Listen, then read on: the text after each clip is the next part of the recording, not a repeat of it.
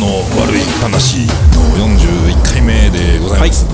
あのね、えーこのさ頭の悪い話の番組の頭にはい。サウンドジングルが入るじゃないですか、はいはい。DJ テクノテクノってやつを、はいはいはい。あれがねうちの息子3歳がね、はい。歌うんだよ。なんでもない時いきなり自分でこうブロックとかでカチャカチャって遊びながらいきなり、はい。DJ テクノテクノ37回で言ったあの1000回聞けば何でも好きになるってやつですね。あもうそれぐらい、まあ、聞いちゃってるから俺がこうねあのそういうの聞きながらい。チェックとかしてるところで横で聞いてたから覚えちゃったんだと思うんだけど、まあやっぱ耳から入ってきたものは、はい。と取り込むよね、まあ、はい。耳からでも目からでもそうでいいんだけども、で勉強するって、はい。そういうふうに情報を取り込んで自分のものにするっていうはい。感じじゃない、はい。で情報たくさん取り入れていくじゃない、はい。だけど、えー、と集中して勉強するために他のものを排除しなさいっていうことをよくやるじゃないですか、はいはいはい。勉強に集中しなさいっていう言い方をすれば、あのね、テレビ消せラジオつけんな、はいはい。えーまあ、すごいし集中する環境を作ってやりなさいみたいな、はい。であの今自分があのいろんな勉強するときに、まあ、英語の勉強とかでもそうだけども、はい。あのスピードラーニング的にこう耳から聞けだとか、本を読む暇がないからオーディブルみたいなので、はい耳から聞くみたいなことをやってるとね外界から外界からのあの情報をシャットアウトして、はい。それだけを耳に入れるっていう状況を続けてるわけね、はい。歩きながらヘッドホンをしながらずっとこう何？この理論についてこうだよみたいな話だとか、はい。あのそういう話をずっと聞きながらやってる。なんかこれって洗脳してるみたいな。と思って。そうですね。でもなんかこうせそれを洗脳として捉えるとなんかはい昔あのとある新興宗教とかはい。がずっとこう信者にお経を聞かせるためにこうヘッドホンさせてずっと歩かせたりとかになんかちょっとやってることに似てるぞ危ねえなみたいな 洗脳する時ってうん。よくやるのがなんかその先に今までの自分の価値観を一回壊させて、うんそこに上書きでう新しいこの価値観をはい大量になんかもう入力してそれを暗記させるみたいなのがありますよね。あとえーっとなんか実力主義のなんか実力主義じゃないな。もう強引な新入社員の研修とかでもはい。のすごく大きな声でなんか私はこう出しますこれを目標に頑張りますみたいなことをやった時に泣かせるまでいろんなことをやらせてよくやったっつっていきなりだなんか抱きついてなんかもうなんか今までの人格破壊みたいなとこやって洗脳するみたいなありますけどはい。一回壊してあとは連打しまくるっていうどうなんですかね。あのそれでねちょっとカウンセリングの話をそれで聞いてたのよ、はそしたらあの自分はそんな弱い人間じゃないって自分でこう自分を肯定してあげましょうみたいな、はい。はい。まあ、それはもちろんカウンセリングの手法としてあるんだけど、はい。それを口に出して言うことで自分をそうやってさらに自己肯定できますみたいな話があって、はい。これもまたその社員新人社員研修で、はい。私はこういう会社でやりますみたいな宣言させてるのに、はい。すごいこう合致してて、はい。なんかこのいやいいことなんでしょうけども、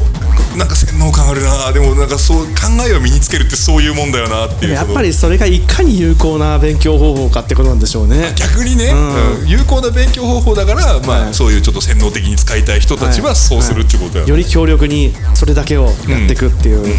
なんじゃないですかね。であのじゃあちょっと待ってせ洗脳洗脳宗公宗教みたいな話したけど、原始宗教というか今のこういう世の中には普通にある宗教についても、はい。毎日お経を読んで、はい。えーちゃんとお祈りをしてとか、拝んでとか、はい。えーいうのをちゃんとこう規律としてはい。決めて毎日やらせるわけじゃん、はい。まあ宗教ってそういうもんだからね。それでいいん宗教そういうもんですからね。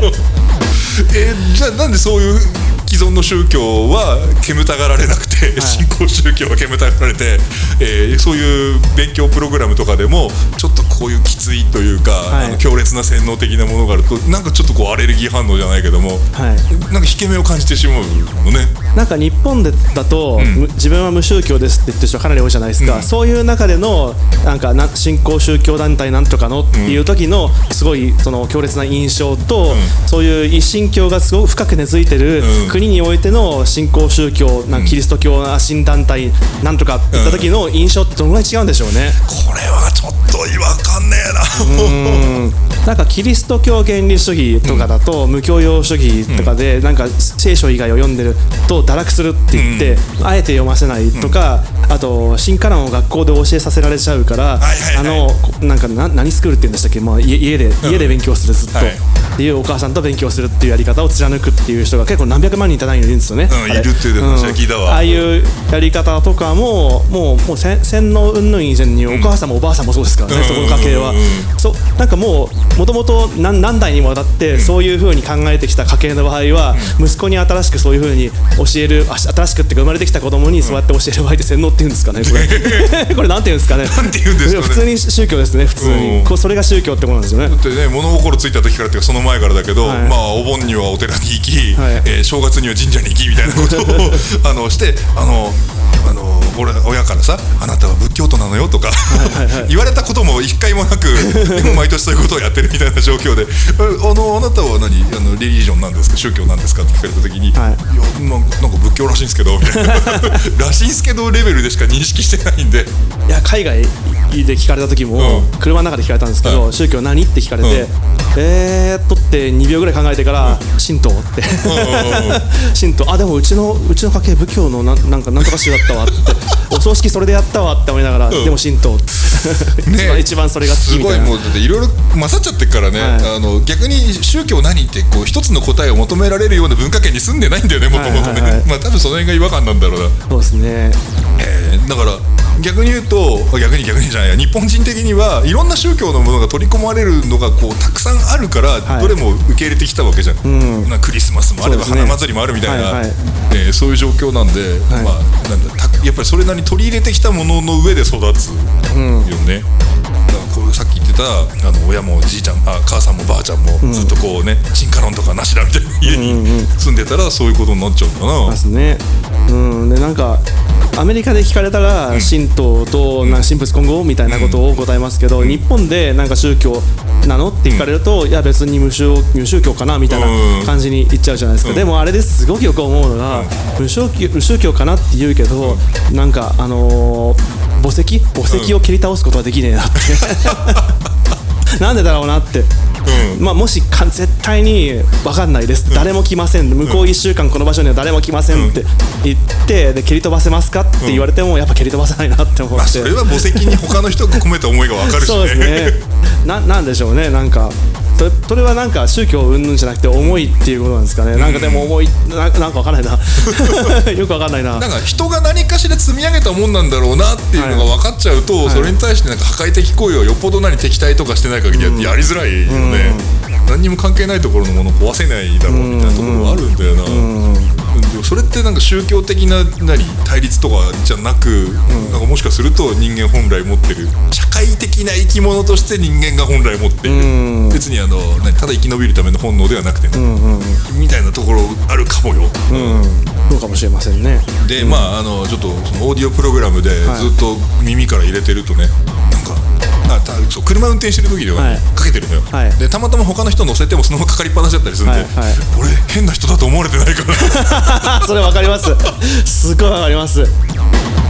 だってそうだよ。普通車に乗ってなんかかかったらなんか音楽が流れてるもんだと思うじゃん、であの今時の若者があの、まあ、j p o p 的なのとかあの、はい。なんかその趣味の音楽とか聴いてるのはいいんだけど、そこでマイナーな音楽音楽を聴いてるだけでも随分変な人に思われるわけじゃなはいいですか、はいはい。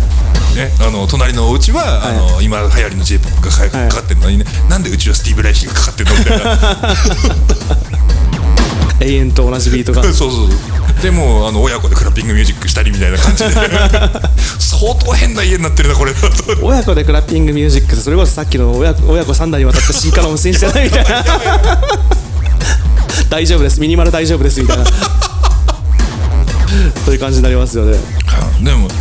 まあそういうふうな感じでいるからこそ逆に他の人がどんな音楽聴いててもはい。許容できるようになるんじゃないですかねってすごい自己正当化してるけど。なんかそういうオーディブルとかで聞いてると、なんか、まあ、特にあの自己啓発系のやつとかをい一気に聞いたりする時とかにそれでなんか変な風に思われないかなっていうのすごくわかるんですけど、あの病気関係精神病関係の,、あのワークブック使ってると、はい。必ず瞑想とか、はい。まあ、なんかあっちの名前で言うとマインドフルネスとか、そういうのが必ず出てくるんですね、まあ、まあよっぽど結局これに行くしかないんだろうなっていう風になんかいろんな風に読むんですけど、でな前 DJ シャーペルさんがはい。なんかあの CD で、あのずいぶん前ですけど催眠オナニーを曲に合体させたようなのをはい。いっぱい作ったんですよ、うん。でそれそれがいかに素晴らしいかっていうのをサイトでやったりとかしてて、でもなんかそういうののノウハウのの箇条書きを読んでると、あれマインドフルネスと一緒だってマインドフルネスにオナニーを合体させたのかなこれはっていう。で実は交渉のことなのかなと。かいやいやいや交渉なことも何もなんかそういうジャンルとセックスをくっつけるっていうのが結構あるみたいですよ、ね、でもなんか新興宗新興宗教でもそういうのあったよねやばすぎる嫌いだのと最初に言い出したのはどっちかの